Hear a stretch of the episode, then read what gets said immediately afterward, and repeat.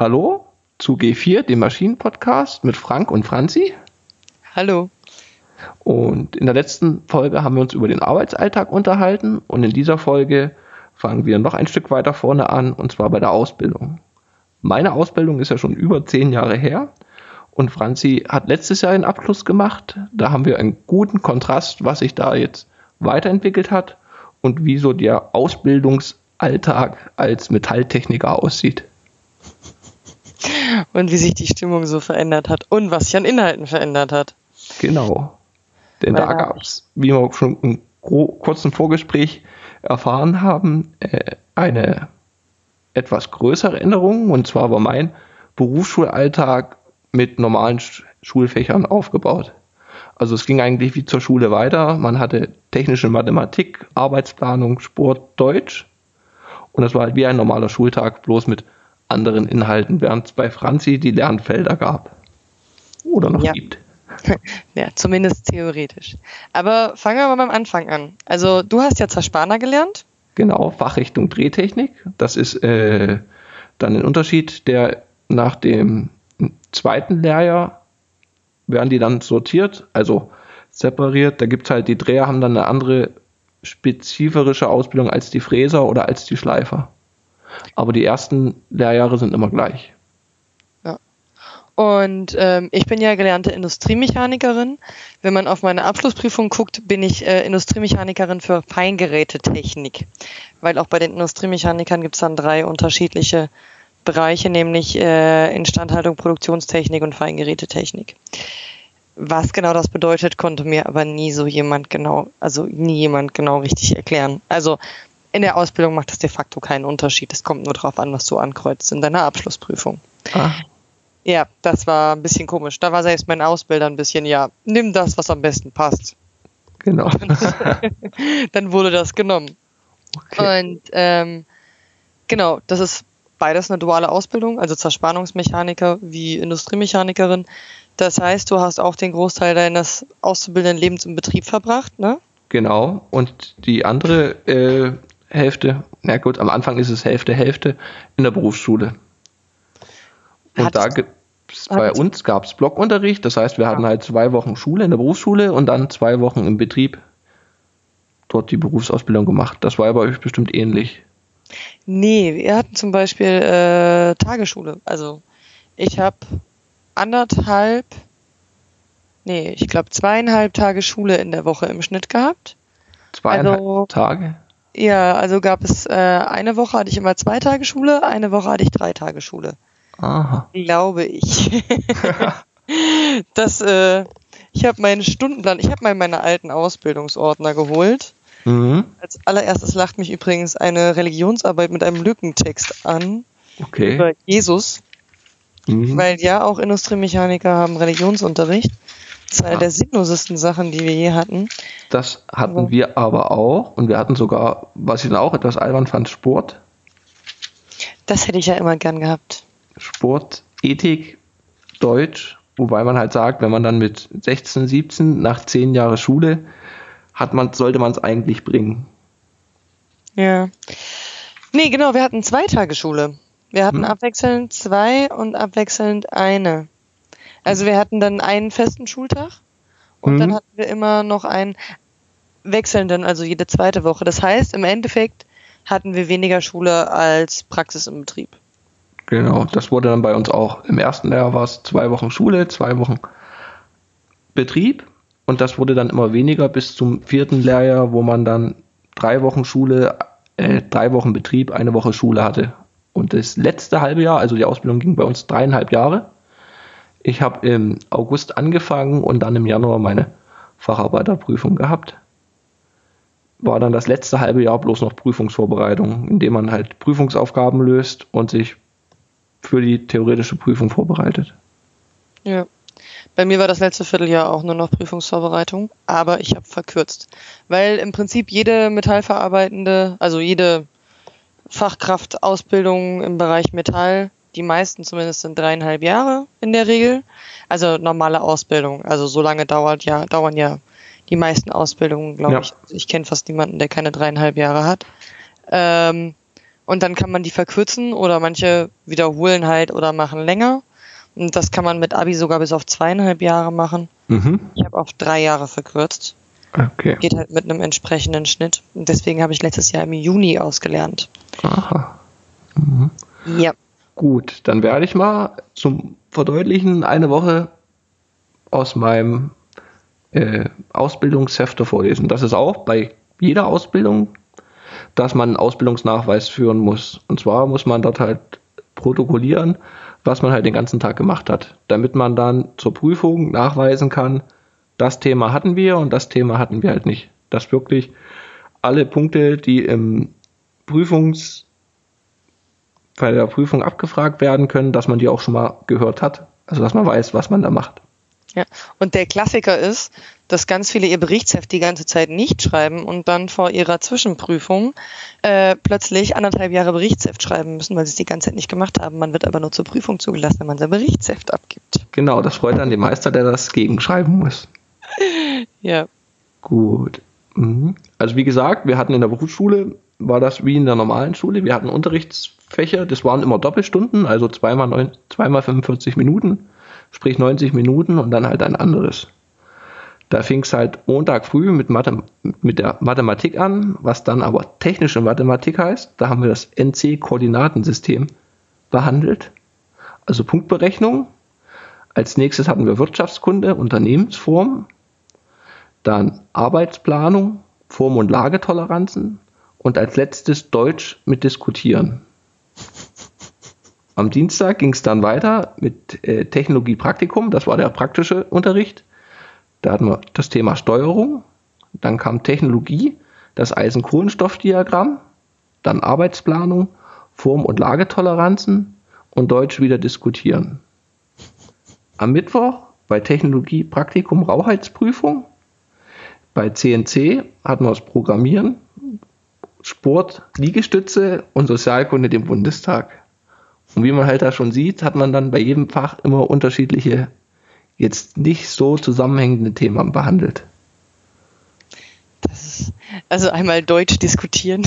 Heißt, ihr hattet auch so motivierte Deutschlehrer und ihr habt keinen richtigen Deutschunterricht gemacht, oder? Nein, der Deutschunterricht war richtig straff. Also da ging es dann auch mit Objektbestimmungen und Prädikatbestimmungen und Deklinieren. Also es war schon anspruchsvoll, fand ich. Ah, okay. Also bei uns lief das eher so ab. Also wir hatten ja Lernfelder das heißt, bei unserem einen Tag Schule, ähm, was mir noch eingefallen ist, Blockunterricht oder Tageunterricht, das kommt immer ganz drauf an, wo man das macht. Also das gibt's auch heute noch unterschiedlich mit mhm. Tage. Das kommt nicht auf die Ausbildung drauf an. Nur das dazu. Äh, genau, wir hatten halt immer Lehrer in den Lernfeldern und so alles, was nicht Lernfelder waren, das heißt Religion, Deutsch, ähm, ja, es war Religion und Deutsch und nee, Englisch hatten wir auch nicht. Es war nur Religion und Deutsch, glaube ich. Mhm. Ähm, wurden eher immer so stiefmütterlich behandelt. Also wir haben dann mal Lehrer gehabt, die wollten was Ernstes machen, aber hat meistens nicht funktioniert. Und das Einzige, was in Deutsch so ein bisschen funktioniert hat, wenn wir Arbeitspläne mal geschrieben haben. Mhm. Oder mal Objektbeschreibungen gemacht haben oder sowas, was ja im Endeffekt mit dem Beruf auch zu tun hat. Das hat funktioniert, aber alles andere wurde dann meistens geflissentlich ignoriert und wir haben halt rumgehangen in der Schule, so wie man das halt als Azubi macht. Genau. Und das Lernfeld, wie lange war das? Gab es da ein genau. Lernfeld, genau. sind zehn Unterrichtsstunden oder? So, sowas in dem Stil. Ähm, auch noch als Erläuterung, eigentlich alle metallverarbeitenden Berufe haben im ersten Layer exakt den gleichen Inhalt. So, also als Verspannungsmechaniker, Industriemechaniker, Fertigungstechniker, Werkzeugbauer, jeder hat die ersten vier Lernfelder gleich. Mhm. Also weil da werden Grundlagen, das sind die Lernfelder Fertigen von Bauelementen mit handgeführten Werkzeugen, Fertigen von Bauelementen mit Maschinen, Herstellen von einfachen Baugruppen und Warten technischer Systeme. Ich glaube, das ist so der Standard, weil da wird einem beigebracht, wie, wie geht man mit einem Messgerät um. Ja. Also zum Beispiel Messschieber, dann äh, wie entsteht Stahl eigentlich? Also was ist ein Hochofenprozess? Was ist Stahl eigentlich? Ja. Ähm, und dann, was ist Sägen, Drehen, Fräsen, Bohren, Schleifen? So in dem Dreh. Genau, das sind jetzt die ganzen praktischen Sachen, die man eigentlich im Betrieb dann mit gelernt bekommt. So war das bei uns. Beziehungsweise war das äh, gab es eine Ausbildungsfirma, die sich halt darauf spezialisiert hat, so Fortbildungen zu machen. Ja, genau. Genau. Und in der Theorie mit den Lernfelder, das überschneidet sich dann. Also wir hatten, es war halt immer bei uns strikt getrennt zwischen Ausbildungsbetrieb, also alle praktischen Tätigkeiten, ein Würfelfeilen zum Beispiel oder Löcher bohren und Klasse. mit dem, was man in der Berufsschule macht. Ne, das ist, das ist tatsächlich, also wir haben in der Berufsschule wirklich angefangen mit hier, das ist ein Messschieber, so sieht der aus, so funktioniert der. Und im besten Fall hattest du gerade im Betrieb auch einen Messschieber in der Hand. Ah, also war also, das nicht miteinander gekoppelt. Also hätte ich gedacht, dass das näher zusammen, zusammen zusammenarbeitet mittlerweile. Äh, nö, weil die Betriebe sind ja so unterschiedlich. Mhm. Also was auf jeden Fall irgendwie so ein bisschen miteinander gekoppelt war, die ersten drei Monate macht ja jeder das Standardprogramm. Ja. Also man macht entweder einen Locher, ein Mühle spielen, Schraubstocken, Würfel, irgendwie sowas in dem Dreh. Das sind so die Klassiker, die man in der Lehrwerkstatt in den ersten drei Monaten macht und man feilt. So, ja. mein alter Werkstattsobby hat immer gesagt, Stahl erzieht. Und wenn du nicht weißt, wie sich Stahl anfühlt, dann hast du keine Ahnung von dem Beruf. Das heißt, am Anfang wird gefeilt. Ja. Mittlerweile halt nur drei Monate. Also bei uns wurden noch drei Monate gefeilt. Bei jemandem anderen bei uns in der Klasse, da hat auch noch ein halbes Jahr gefeilt. Mhm. Und manche haben fast gar nicht mehr gefeilt. Aber das ist schon noch so der Standardeinstieg und das wird auf jeden Fall parallel auch im Unterricht behandelt. Ja. Gut. Ja. Und wie sah das Lernfeld 1 aus bei euch? Nur Lernfeld 1 ist ja ich habe tatsächlich meinen alten Ausbildungsordner ausgegraben. Es ist so witzig. Ich habe mir das seit Ewigkeiten nicht mal an, nicht mehr angeschaut. Ähm, Lernfeld 1 ist ja äh, Fertigen von Bauelementen mit handgeführten Werkzeugen.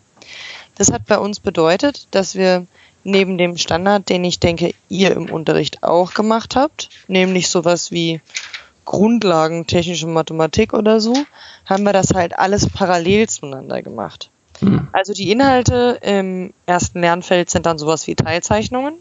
Das ja. heißt, man fängt an mit, was sind eigentlich die Grundbegriffe vom technischen Zeichnen? Dann sowas wie, ähm, wie sehen eigentlich so technische Unterlagen im Allgemeinen aus? Mhm. Dann, äh, wie beschreibt man eine Funktion? Dann, was sind Eisen- und Nicht-Eisenmetalle? Und was sind die Eigenschaften von metallischen Werkstoffen? Dann Kunststoffe, dann Toleranzen, das, was du vorhin auch schon angesprochen hast, ja. so Toleranzen zur Erklärung sind, ich habe ein Werkteil, äh, Bauteil und da wird gesagt, das Bauteil soll zwei Millimeter groß sein ähm, und das innerhalb von einer Toleranz von plus minus 0,02 Zehntel, also äh, von 0,02 Millimetern oder so. Das heißt, was für Allgemeintoleranzen gibt es, was für Spezifika gibt es da. Dann Halbzeuge und Normteile, das heißt Schrauben zum Beispiel ist ja ein klassisches Normteil. Da wird so angefangen mit guckt mal hier Tabellenbuch, guckt euch das mal an, wo findet ihr welche Normteile. Dann mhm. die Hilfsstoffe, das heißt Kühlschmiermittel, dann ähm, Grundlagen und Verfahren des Trennens und Umformens, prüfen Material- und Werkzeugkosten und Lohnkosten, Maße von Bauteilen und Stückzahlberechnungen und Normen im Allgemeinen. Also das ist der Inhalt des ersten Lernfelds. Und das hat dann angepeilt 80 Stunden, 80 Unterrichtsstunden. 80 Unterrichtsstunden. Und da war dann auch Mathematik mit dabei, also was wir alles aufgesplittert alle. hatten. Was wir auch als einzelne Fächer hattet, hattet ihr halt dann dabei.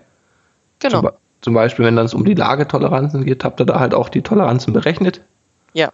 Und was wir halt in technischen Mathematik macht, gemacht haben, oder halt auch eine Zeichnung erstellt, was wir dann in Arbeitsplanung gemacht haben, aber halt alles unterschiedlich voneinander bei uns. Ja, das Ding ist aber natürlich, also ich finde tatsächlich die Grundidee von den Lernfeldern gar nicht schlecht, weil die Lernfelder sagen, ähm, genau dieses Getrennte mit, du hast da einmal technische Mathematik und dann einfach lernst du aber überhaupt erst kennen, wofür Toleranzen eigentlich da sind. Wenn mhm. man das zusammenholt, ist total gut, weil gerade bei praktischen handwerklichen Berufen denke ich, sollte man wissen, warum man was lernt und in welchem Zusammenhang man das lernt. Das ist ja eigentlich das Positive auch dran, genau. wenn man Schule und berufliche Praxis in einem hat. Ja, wenn man die Theorie zur Praxis mitbekommt. Also wenn man weiß, für was die Theorie überhaupt gut ist. Genau, aber das geht natürlich davon aus, dass die Menschen, die unterrichten, da auch Bock drauf haben. Und ähm, wenn man ehrlich ist, ich würde behaupten, die Hälfte meiner Lehrer war halt ein bisschen älter und verstockt und die haben ihre Arbeitsblätter aber seit den letzten 30 Jahren nicht verändert. Ja. Und ähm, das heißt, wir hatten zum Beispiel gerade im ersten Lehrjahr, den Lehrer habe ich leider bis zum Ende gehabt, mit dem kam ich überhaupt nicht klar. Hm. Ähm, der hat, glaube ich, seit 20 Jahren seinen Unterricht nicht verändert. Und Mhm. der hat dann mit uns vier Stunden am Tag gehabt und halt kam dann zu uns an und sagt, das ist jetzt Lernfeld 1, wir machen jetzt technisches Zeichnen. Und der hat das wirklich noch, also der hat dann halt gesagt, wir machen jetzt Lernfeld 1, aber hat dann halt seinen Unterrichtsinhalt aus den einzelnen Unterrichtsfächern reingeholt. Hat's bloß Und- neu gelabelt, in dem Sinne. Genau. Hm. Und der ist dann teilweise schon ein bisschen mehr auf die Zusammenhänge eingegangen. Aber wie gesagt, die Arbeitsblätter, die habe ich auch von dem noch, die sind teilweise wirklich noch Hand zusammengeschnitten und äh, mit wirklich auch Hand geschrieben oder teilweise Schreibmaschine oder so. Und äh, er diktiert uns dann, was da reinkommt. Und da war nicht viel mit pädagogischem Ansatz. Ah, okay. Und ähm, das war in der Ausbildung sehr viel so. Also Hm. dann gab es Lehrer, die fanden die Idee gut, aber die haben uns dann die Bücher hingeknallt, weil es gibt für jedes einzelne Lernfeld ein Buch, okay. wo dann alles zusammenhängen soll. Und ähm, dann haben sie aber sonst nichts mehr mit uns gemacht. Hm. Das ist auch schlecht. Es ist viel, viel, viel an der Umsetzung der Lehrer gescheitert, würde ich behaupten, Ja. was als Grundidee eigentlich sehr nett ist. Ja, das hätte ich jetzt auch nicht gedacht, weil das mit den Lernfeldern, das war schon in unserer Ausbildung ein Thema. Also meinen sie, dass das kommen wird und es klingt ja auch, wie die Franzi schon sagt, eigentlich sehr logisch und ganz angenehm. Aber wenn es halt dann an der Umsetzung scheitert, ist das ärgerlich. Das ist halt der Klassiker.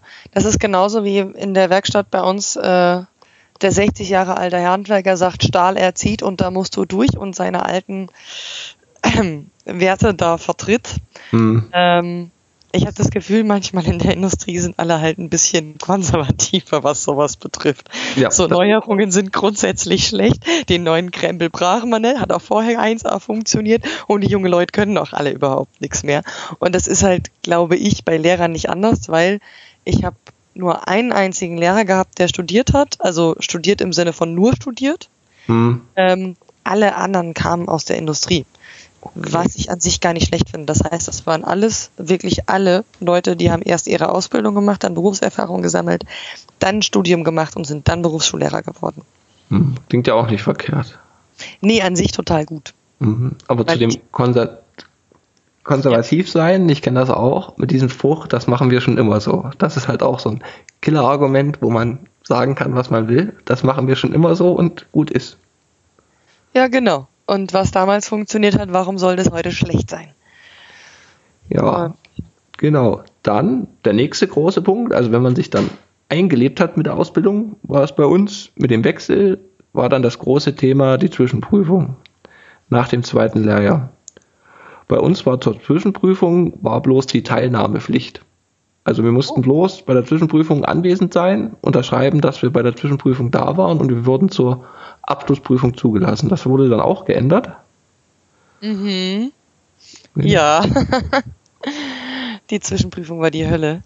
Ähm, genau, bei uns ist die Zwischenprüfung ähm, dann tatsächlich Pflicht und die zählt 40 Prozent des Abschlusses. Genau. Das heißt, ich bin dann, also dieses Ding, was Frank vorhin schon erwähnt hatte mit den Lehrgängen. Äh, man kann ja nicht in jedem Betrieb alles lernen. Das heißt, ich habe zum Beispiel meinen Pneumatikkurs bei einer speziellen Firma gemacht, die halt auf Ausbildung spezialisiert war, weil wir im Betrieb keinen Pneumatik äh, Anlagen hatten, wo ich das hätte lernen können oder so. Pneumatik bedeutet äh, luftgesteuerte, äh, ja, luftgesteuerte Steuerungen. Wie definiert man das? Naja, auf jeden Fall, man schubst Luft durch Leitungen und bewegt damit Dinge. Genau. Und ähm, genauso war es dann für die Zwischenprüfungen. Die werden in bestimmten Betrieben gemacht. Das heißt, es gibt bei, ich bin ja bei der IHK Offenbach gewesen, da gibt es, gab es dann, glaube ich, insgesamt zwei oder drei Betriebe, bei denen die Prüfungen abgehalten worden sind, die groß genug waren. Und da habe ich dann meine Prüfungsvorbereitung auch gemacht, weil ich Glück hatte. Ein Bekannter, also ein Mitschüler von mir zum Beispiel, der hat die Prüfungsvorbereitung in seinem Betrieb gemacht und kam nur am gleichen Tag für die Prüfung in den anderen Betrieb. Das sind nochmal üblere Bedingungen. Genau, weil man dann sich mit den Maschinen nicht auskennt. Genau. Und Und unsere Zwischenprüfung war dann, ja. Du wolltest noch was sagen? ja, dass man halt mit den Maschinen sich nicht auskennt. Bei uns war es ähnlich. Wir hatten in den, in dem Ausbildung, Ausbildungsstätte, wo wir die Lehrgänge hatten, hatten wir halt auch die Zwischenprüfung. Und da kannte man sich halt aus. Genau. Und man ja. konnte halt auch schon vorher, hatte man dann auch vor der Zwischenprüfung, bei uns war es jetzt nicht so wichtig, aber man hat es halt schon mal durchgespielt. Wir mussten zum Beispiel äh, etwas feilen, was bohren, aber die Zeit ist da schon ganz schön knapp bemessen. Ja. ja bei uns äh, war es so, also genau, meinen Pneumatiklehrgang und so habe ich zum Beispiel in anderen Firmen gemacht. Und normalerweise hätte ich in der Firma auch meine Zwischenprüfung gemacht. Aber ich habe dann gesagt, ich möchte da eigentlich, also mein Pneumatikkurs war eine Katastrophe. Der war richtig, richtig beschissen. Und ähm, ich bin dann ganz froh, dass ich in einen anderen Betrieb gegeben worden ist, weil sich dann quasi unter den Betrieben äh, verkracht worden ist. Mhm. Also das gibt es auch, weil diese, gerade diese Ausbildungsfirmen, die leben davon, dass sie Leute ausbilden. Das heißt aber nicht, dass sie es gut machen. Ja. Also was ich da für Zustände gesehen habe, das war echt krass. So von Ausbildung konnte man da eigentlich nicht wirklich reden. Mhm. Aber naja, anderes Thema. Ähm, ich war dann bei einer sehr, sehr großartigen Firma, auch mit Jungs, die mit mir in der Klasse waren. Was für mich ganz schön war, weil ich war das einzige Mädel und habe irgendwie im Unterricht ich kam überhaupt nicht mit meiner Klasse klar und ähm, dadurch, dass wir dann ein bisschen mehr jetzt praktisch zusammengearbeitet haben, haben die dann gemerkt, okay, ich mache das gleiche wie sie, ich bin kein komisches Alien und ich habe festgestellt, ah, so schlimm sind die gar nicht. Ja. danach haben wir uns ein bisschen besser verstanden. Das war für mich sehr wichtig, der Moment. Und ich war, glaube ich, acht Wochen in dem Betrieb. Und wir haben alles nochmal durchgegangen. Das heißt, wir haben bei der Basis angefangen mit äh, Messen, Pneumatik, Fräsen, Drehen und haben wirklich alles nochmal zwei bis drei Tage intensiv gemacht und haben dann angefangen mit Probeprüfungen. Mhm. Das hieß, wir haben von den Jahrgängen davor eine Prüfung vorgelegt bekommen, haben die so vorbereitet, wie man eine normale Zwischenprüfung vorbereitet und haben die dann mal auf Zeit gemacht. Genau. Und haben danach durchgesprochen, wie war's, wie viel Prozente habt ihr eigentlich und so. Und das war richtig gut. Also wir haben insgesamt drei Probeprüfungen gemacht mhm, und die erste weiß ich noch, da haben wir, also habe ich fast zwei Tage für gebraucht und es war eine Vollkatastrophe. So wirklich, da, damit hätte ich nichts geschafft. Ähm, die zweite war dann besser, meine dritte war dann eine komplett Katastrophe. Oh. dachte ich eigentlich, ja, ja, ich habe alles verkackt und ich dachte, ich falle sang- und klanglos durch alles durch, was, durch was man durchfallen kann. Aber ähm, die Prüfungen werden ja von der äh, von irgendeiner Behörde in Stuttgart erstellt und die gucken zum Beispiel immer, wie war das Jahr, wie schwierig war die Prüfung, was sagen die Prüfer dazu und verändern das das nächste dann immer das Jahr danach. Und das Jahr vor uns die Prüfung war richtig heftig und richtig schwer und mhm. unsere Prüfung war eigentlich extrem leicht. Ich war bis zur Mittagspause fertig okay. und habe danach noch Zeit gehabt, sehr viel Zeit und habe nochmal alles kontrolliert und Zeit dafür gehabt, noch ein Bauteil neu zu machen. Weil im Endeffekt Ziel des Tages oder dieser Zwischenprüfung ist am Ende eine Funktion erfüllt zu haben. Das heißt, man kommt gesagt, hier, hier, hier, die Bauteile musst du jetzt erstellen mit den Klassikern Entgraten, Bohren, Sägen, Fräsen, Drehen. Und mhm. wenn man das alles gemacht hat, muss man am Ende eine pneumatische, also bei den Industriemechanikern, eine pneumatische oder elektropneumatische äh, Verkabelung legen und muss am Ende das Bauteil, was man gebaut hat, anschließen und dann soll das eine Funktion haben, wie zum Beispiel, es soll in einem 3 Sekunden Takt im Zylinder ausfahren und dann, wenn ich auf den Not ausdrücke, soll es einfahren. Sowas. Und wenn die Funktion am Ende gegeben ist, hast du die Hälfte der Zwischenprüfung. Ja. Im das Vergleich zu meiner Zerspaner-Ausbildung, äh, beziehungsweise Prüfung, wir hatten halt mit der Pneumatik, das ist bloß ein kleiner Randbereich bei uns gewesen. Dafür hatten halt viel mehr über die Zersparung an sich, Schnittdaten und das, denke ich mal, behandelt. Und unsere Zwischenprüfung war halt ein Bauteil feilen, dort Löcher reinbohren und ein Bauteil fräsen und ein Bauteil drehen, dass man diese drei großen Bearbeitungsgebiete abgearbeitet hat und die drei Teile musste man dann zusammenfügen und es musste man halt, da musste man was drehen oder so und es musste halt alles ineinander passen. Das war dann die Funktion. Bei uns hat sich da halt jetzt nichts groß bewegt oder geblinkt oder gezischt. Und genau, weil bei den, ja. Was auch noch interessant war, was ich auch nicht so wusste, äh, man hat ja bei den Bauteilen immer verschiedene Maße. Das Loch muss da sein und das dort. Und die Prüfer messen nicht alles nach. Die haben halt einen Arbeitsplan oder einen Prüfplan, wo sie halt nachgehen, bloß bestimmte Merkmale. Also wenn man ein Maß nicht hingehauen hat, kann man Glück haben, das wird nicht gemessen und es wird halt nicht gewertet. Genau. Das sind die Prüfmaße. Genau. Ähm, bei uns gab es zum Beispiel auch ein Teil der Prüfung war, dass wir selbst die Prüfmaße messen und die richtigen Maße eintragen und im Zweifel, wenn das nicht eine Toleranz sind, das selbst feststellen. Wir bekommen am Ende, wir haben am Ende für unser Funktions- und Aufgabenprotokoll auch Punkte bekommen. Hm. Weil, weiß nicht, ob das bei Zerspannern genauso ist, aber Industriemechaniker sind ja vor allem Dingen später für sowas wie Wartung und Instandsetzung zuständig. Hm. Und wenn du deine eigenen Fehler nicht findest, hm. dann bist du unfähig. Und deswegen wird halt tatsächlich geschaut, in der Zwischenprüfung findest du deinen eigenen Fehler. Und genau. darauf gibt es Punkte kannst du richtig messen. Das war, glaube ich, bei uns nicht so. Bin mir da aber nicht so sicher. Da weiß ich jetzt natürlich nicht, ob das heutzutage bei den Zerspannern mhm. auch so ist. Was ich von meinem Freund jetzt weiß, der hat auch gesagt, das war halt, du hast gedreht, gefräst und du hattest am Ende sich nichts Bewegendes. Genau, es musste ähm, bloß zusammenpassen. Genau, weil bei Zerspanner natürlich einen wesentlich größeren Wert drauf legen, wenn man in der Produktion arbeitet. Man montiert ja nichts, man stellt ja nur her und es ja. muss halt zeichnungsgerecht gefertigt werden und du musst halt wissen, wie du es machst. Das ist halt eine ganz andere Voraussetzung. Ja. So, und nach der Zwischenprüfung ging es im Rhythmus weiter mit Schule. Es fehlt noch was. Es fehlt noch was? Die theoretische Prüfung. Ach so, Oder hattet ihr keine? Nee, doch, die hatten wir auch. Genau, aber wie gesagt, bei uns war das halt alles, Teilnahme ist, ist Pflicht. Also auf die Wertung kam es nicht drauf an. Und dementsprechend waren auch die, die Motivationen dahinter. Echt? Bei uns war halt Theorie, wir hatten dann einen Tag komplett hm. theoretische Prüfung und das war das Gute, da konnten wir nämlich vorher schon gucken, was kommt am nächsten Tag dran. Also das war eine Besprechung im Prinzip dessen, was wir vorher schon hatten und das war einmal, äh, waren auch wieder zwei unterschiedliche Bereiche, glaube ich nämlich auch einmal die Funktionsbeschreibung und ähnliches. Dann gab es da Matheaufgaben und dann gab es auch sowas wie die Fertigung und Herstellung. Alles waren so unterschiedliche Sachen. Und am Ende musste man, also es gab erstmal Ankreuzaufgaben, ja. wo man zwischen Sachen ausrechnen musste und dann gab es dann noch den schriftlichen Teil, wo man zum Beispiel auch sowas wie Funktionsbeschreibung machen musste und so. Das war bei, bei, uns bei genauso. Und zwar, wir hatten aber, wie gesagt, mit die Fächer, wir hatten halt dann technische Mathe, zwei Stunden Prüfung, auch mit diesen Kreuzelfragen und es waren doch, glaube ich, immer Fragen mit dabei, die man schriftlich beantworten musste. Oh. Und das gab es halt bei Mathematik, Technologie und Arbeitsplanung oder CNC. Das war, glaube ich, zusammengefasst. Nee, und das bei, bei uns, wie gesagt, es gab halt ja, also es hat ja 40 Prozent am Ende der Abschlussnote gezählt und das hat bei uns ordentlich reingehauen. Also tatsächlich äh, hatten wir zwei Leute über 90 Prozent, alle anderen waren drunter. Mhm. Ähm, das heißt zwei und schlechter.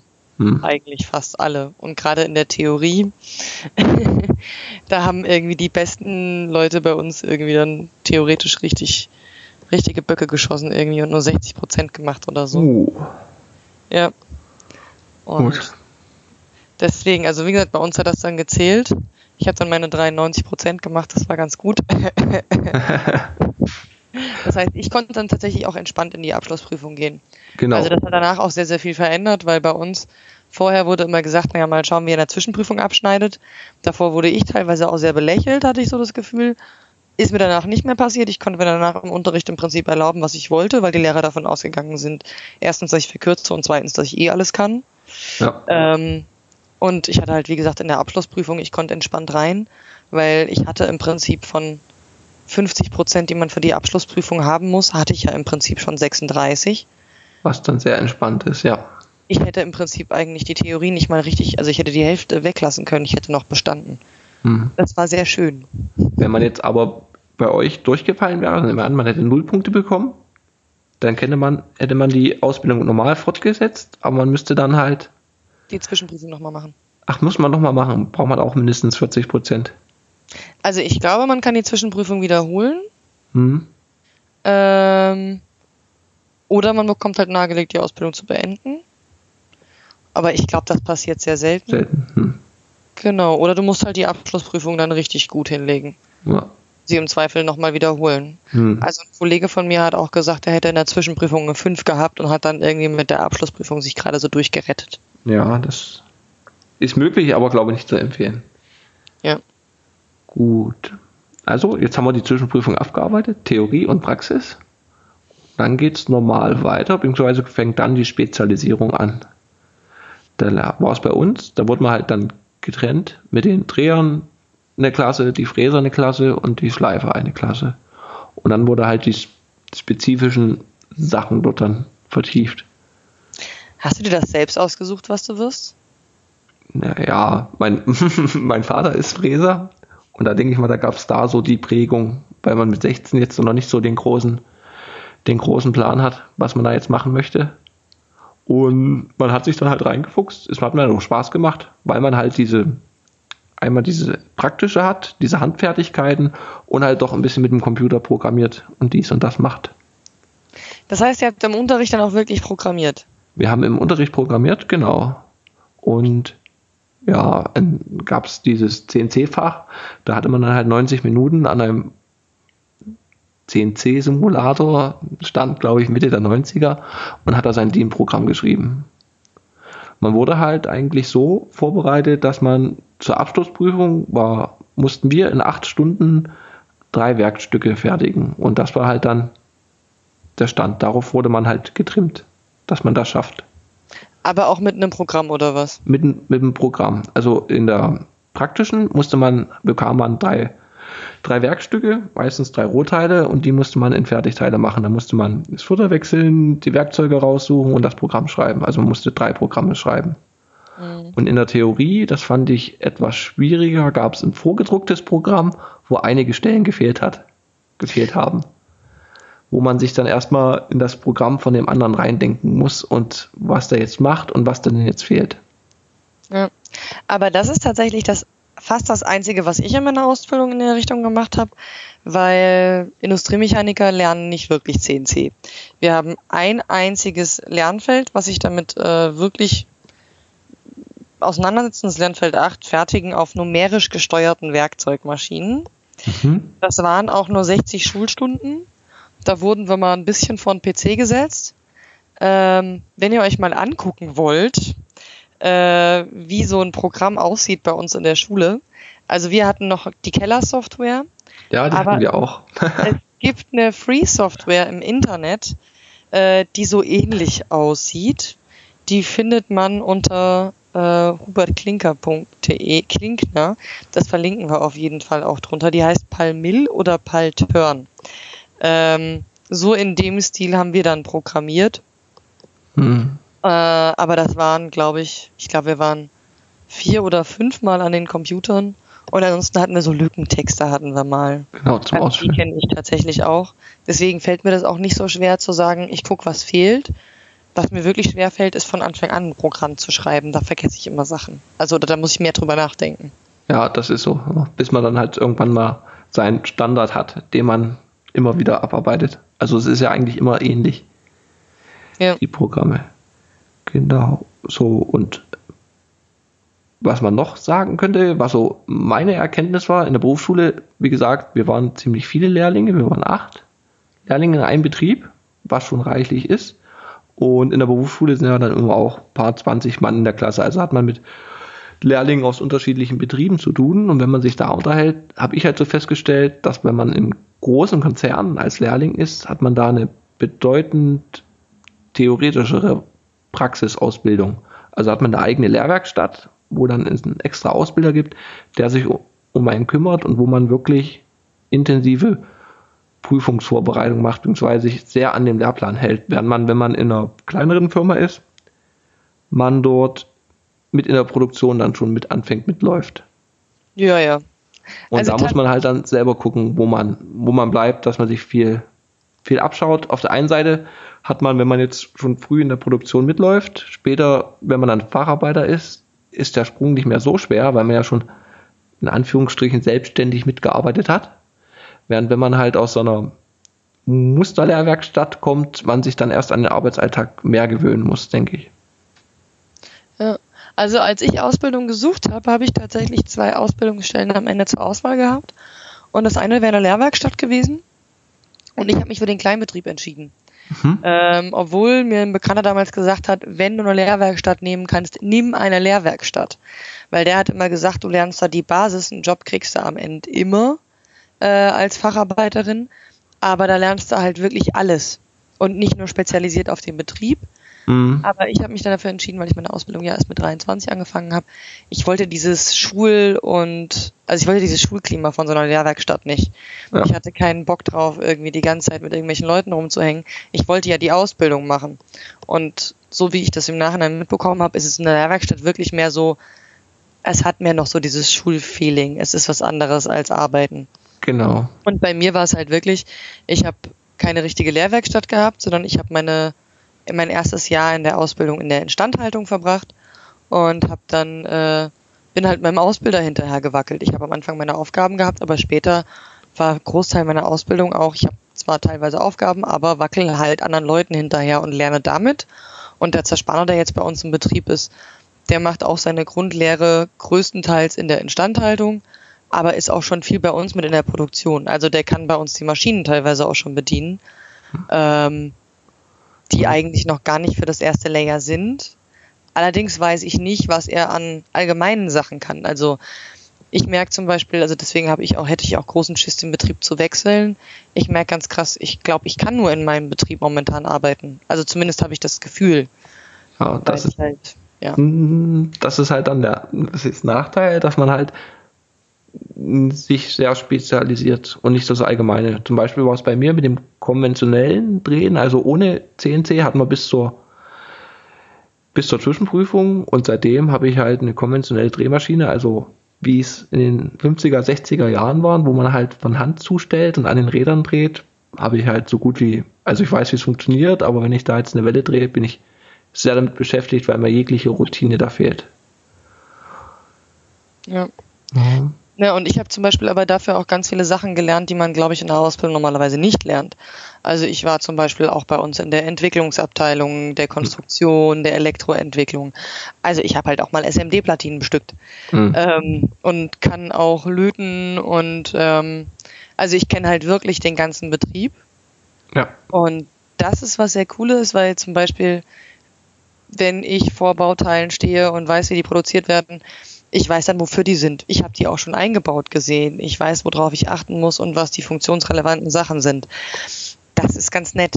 So. Ja. Und für mich war es ganz schön, weil ich wirklich ähm, auch schon selbstständiger arbeiten durfte und zum Beispiel das Ganze dann auch ein bisschen flexibler war. Es gab halt nur eine Industriemechanikerin in meinem Lehrjahr. Also mhm. es gab pro Beruf nur eine Person. Und wir waren nur vier Auszubildende pro Lehrjahr bei uns in der Firma. Ähm, und ich habe dann zum Beispiel, als ich in das erste Mal in der Produktion war und ich dann gemerkt habe, mir macht das voll viel Spaß, habe ich meinem Ausbilder gemeint, ich würde voll gerne nochmal drei Monate in die andere Abteilung, darf ich das?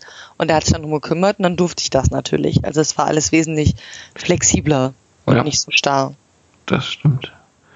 Gut. Hm, und dann bekommt man immer mehr Routine. Man fühlt sich dann auch schon immer, so ging es mir, wie so ein kleiner Facharbeiter. Also mit der Zeit kommt halt die Routine und man weiß, was man tut. Man kann dann die Achsen auseinanderhalten und stellen und umbauen und dies und das und dann kommt halt irgendwann mal die Abschlussprüfung. Was bei uns halt nicht so toll war, dass man halt, wie gesagt, mit der Zwischenprüfung, die war bloß just for fun und da hat man halt erst nach den dreieinhalb Jahren die Abschlussprüfung, wo es dann aufs Ganze geht, wo man halt dann wirklich unter Druck steht, um die Teile zu fertigen. Wie war das da bei dir? Na, bei uns, wie gesagt, ich habe ja die 40 Prozent der Abschlussprüfung schon gehabt. Hm. Also meine 93 Prozent der Zwischenprüfung waren dann 36 Prozent schon in der Abschlussprüfung. Und äh, was mit den Lernfeldern dazu gekommen ist in der Ausbildungsreform, ist ähm, der betriebliche Auftrag. Oh. Das äh, ist, ihr musstet keine Werkstücke mehr fertigen in den acht Stunden, oder? Das, das, das kommt drauf an. Also, es gibt bei den Zerspanern habe ich mir von meinem Freund erklären lassen, hatte er nur die Auswahl zwischen, er kann ähm, handgeführte Maschinen oder NC-Maschinen bedienen. Das heißt, entweder schreibt er ein Programm oder er fertigt die wirklich an der konventionellen Dreh- und Fräsmaschine an. Das war die Auswahl, die er als Zerspaner in der Abschlussprüfung hatte. Ähm, und ich weiß, um ehrlich zu sein, nicht genau, ob Zerspaner betriebliche Aufträge machen dürfen. Aber ich weiß, dass alle anderen Ausbildungsberufe im Bereich Metall das dürfen. Und das heißt, dass man ähm, anstatt dieser starren Prüfung mit acht Stunden, man hat Zeit, was zu machen. Das konnte man auch noch machen. Das hieß PAL-Prüfung. Mhm. Aber der betriebliche Auftrag hat bedeutet, du hast ihn beantragt und dann hast du ein Projekt zum Beispiel von deinem Betrieb bekommen. Bei mir war das, dass ich einen 3D-Drucker bauen wollte. Und dann habe ich mir vorher einen Plan gemacht, habe gesagt, die und die Sachen möchte ich bitte geprüft bekommen. Das heißt, äh, bei uns war es dann, also es gibt mehrere Sachen zur Auswahl, auf die man sich spezialisieren kann in der Abschlussprüfung, in denen man auch geprüft werden möchte. Ähm, das heißt, wenn ich nicht Fertigungstechnik ankreuze, dann werde ich auch nicht in Fertigungstechnik angeprüft, sondern in Instandhaltung. Es muss halt gewisse Punkte erreichen am Ende. Okay. Und ähm, bei mir war das dann so, dass ich dann gesagt habe, ich möchte bitte einen 3D-Drucker als Abschlussprüfung bauen. Äh, dann hat die IHK das genehmigt. Und dann hatte ich einen gesetzten Zeitrahmen, um das umzusetzen, eine Dokumentation dafür zu schreiben, die Dokumentation abzugeben und dann hatte ich eine Präsentation. Das heißt, dann habe ich vor einem Prüfungsausschuss gesessen, der hat sich vorbereitet. Dann musste ich erklären, was ich wie warum gemacht habe und dann haben die mir Fragen gestellt. Wie groß war der Zeitraum in etwa? Äh, ich glaube, ich hatte sechs Wochen Zeit. Sechs Wochen, also doch reichlich. Hm. Ja. Ich habe mich mit in unserem Betrieb mit einem Zerspannungsmechaniker unterhalten und der hat auch den betrieblichen Auftrag gemacht. Ah, okay. Was ich finde auf der einen Seite, okay, das ist halt mehr das äh, technische, aber halt dieser praktische Druck, dass du wirklich in den acht Stunden dreimal die Maschine umbaust und fertige Teile machst, die dann stimmen, fand ich schon etwas besser. Es war zwar hart, aber man hat dann wenigstens den Stand, man kann alleine die Maschine umbauen und fertigen. Ja, ich, ich glaube tatsächlich, ähm, als Zerspaner, weil das ist ja Lebensrealität. Also wenn ich mir meinen Arbeitsalltag angucke, ich habe Rüstzeiten, an die muss ich mich halten irgendwie und wenn ich drüber bin, kriege ich Ärger.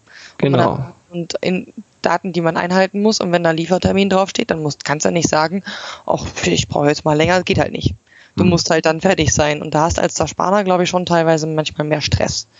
Als Industriemechanikerin hingegen ähm, es gibt auch Instandhaltungen zum Beispiel, wo du dann halt irgendwie, wenn alles am Arsch ist und da irgendwie heißes Öl irgendwo ausläuft, kannst du auch nicht sagen, ach, ich muss jetzt nochmal nachdenken, da musst du direkt reagieren.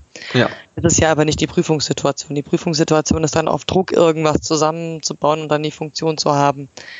Ähm, und eigentlich finde ich gerade, wenn es um Instandhaltung geht, äh, so einen betrieblichen Auftrag gar nicht schlecht, weil ich konnte mir Gedanken machen, wie plane ich's hm. Und wie setze ich es um, es dann durchführen. Und in der Durchführung zum Beispiel habe ich dann festgestellt, da und da war meine Planung und so vielleicht auch scheiße.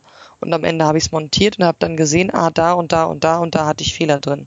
Ja. Das war Teil meiner Prüfung, dann deutlich zu machen, da und da hatte ich die und jene Probleme und da und da hatte ich bei der Montage, habe ich das unsauber, habe ich das und so und da habe ich, hab ich das aber gefunden und dann habe ich das Problem so gelöst.